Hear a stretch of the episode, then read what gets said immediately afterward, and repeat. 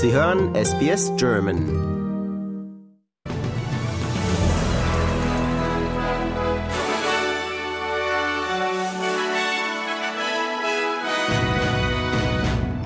In Italien gewinnt rechtes Lager Hochrechnungen zufolge die Parlamentswahl. Deutschland bekommt Flüssiggas aus den Vereinigten Arabischen Emiraten. Und Renteneintrittsalter von Frauen in der Schweiz erhöht. SBS Nachrichten, Montag, 26. September. Guten Abend.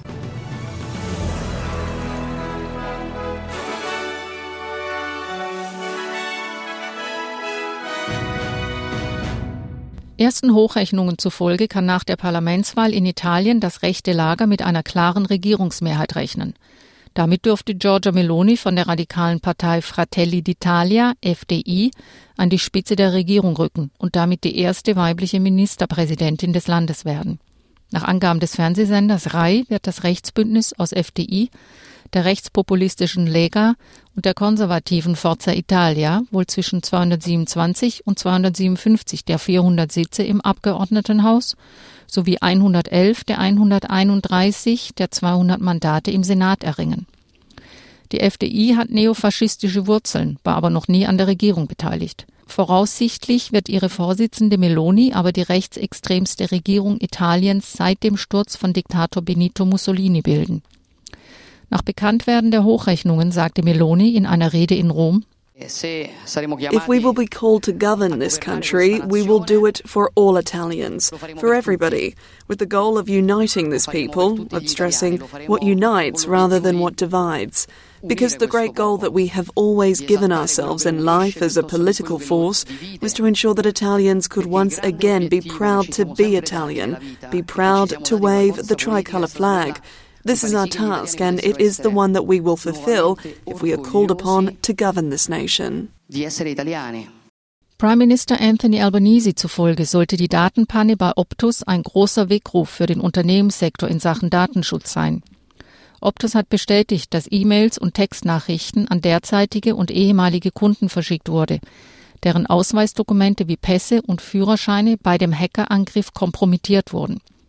Bis zu 10 Millionen Optus-Kunden sollen betroffen sein. Optus warnte auch davor, dass ihre SMS oder E-Mails an Kunden keine Internetlinks enthalten. Damit soll sichergestellt werden, dass die Betroffenen nicht auf Betrüger hereinfallen. Die australische Bundespolizei geht gleichzeitig Berichten nach, wonach gestohlene Kundendaten und Identifikationsnummern in Online-Foren zum Verkauf stehen könnten.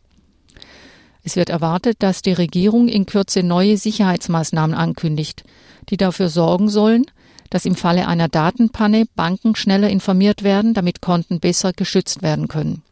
Anthony Albanese erklärte gegenüber dem Radiosender 4BC in Brisbane, This is a huge wake up call for the corporate sector and we want to make sure as well that we change some of the, the privacy provisions there so that if people are caught up like this, the banks can be let know so that uh, they can protect their customers.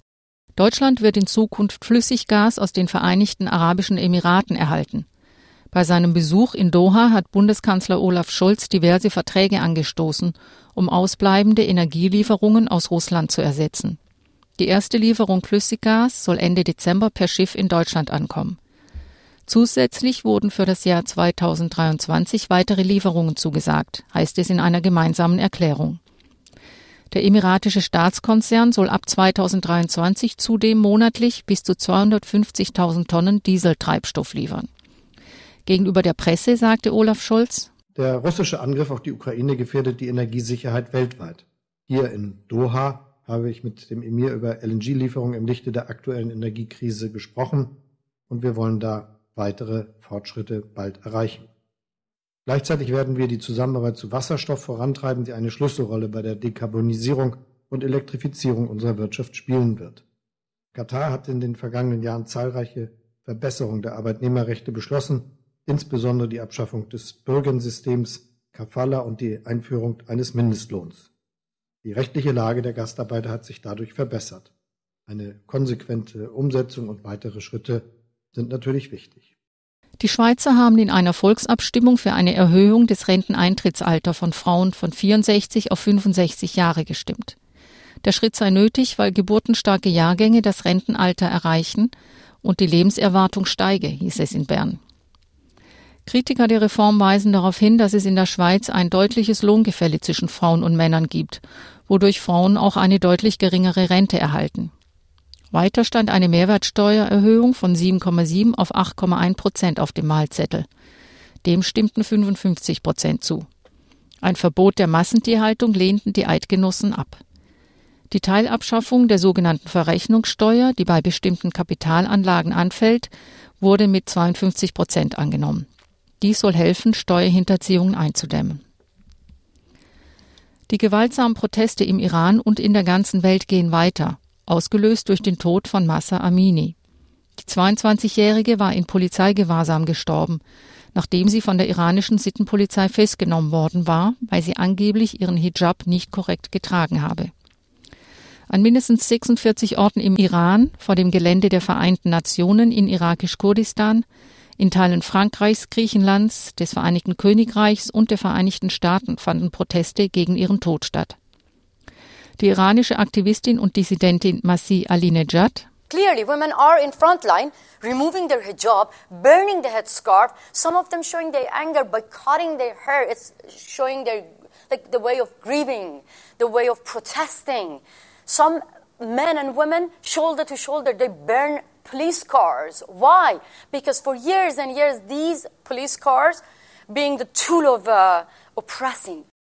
Unterdessen kritisierte der iranische Präsident die internationale Berichterstattung über die Proteste.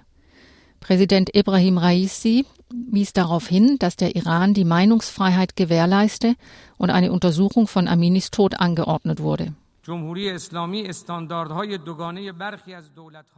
The Islamic Republic of Iran rejects some of the double standards of some governments vis a vis human rights and sees that as the most important factor which has rendered banal the topic of human rights in the eyes of many.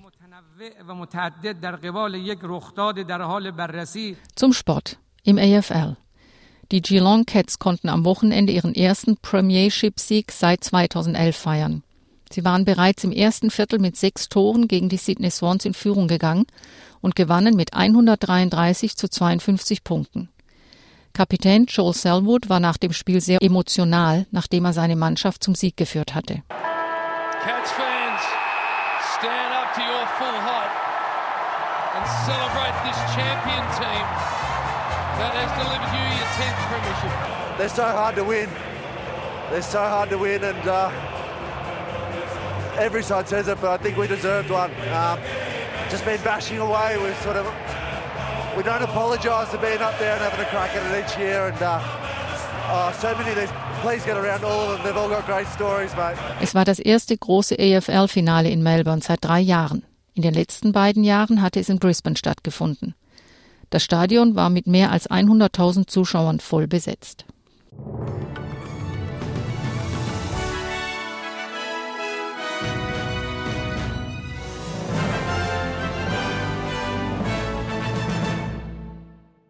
Die Wechselkurse.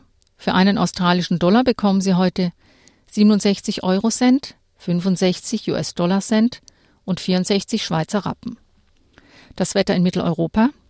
Berlin später bewölkt bei 17 Grad, Frankfurt vermehrt Regen bei 14 Grad, Wien ab und an Regen 19 Grad und Zürich bewölkt und später Regen bei 15 Grad. Und das Wetter morgen in Australien. Adelaide bewölkt bei 16 Grad, Brisbane später eventuell Regen bei 26 Grad, Canberra Schauer 18 Grad, Darwin meist sonnig 34 Grad, Hobart ab und an Schauer bei 18 Grad, Melbourne Regen 16 Grad, Perth sonnig bei 26 Grad und Sydney Schauer und eventuell stürmisch bei 23 Grad.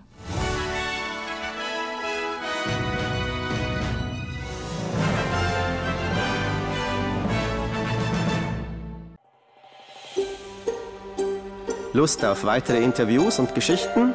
Uns gibt's auf allen großen Podcast-Plattformen wie Apple, Google und Spotify.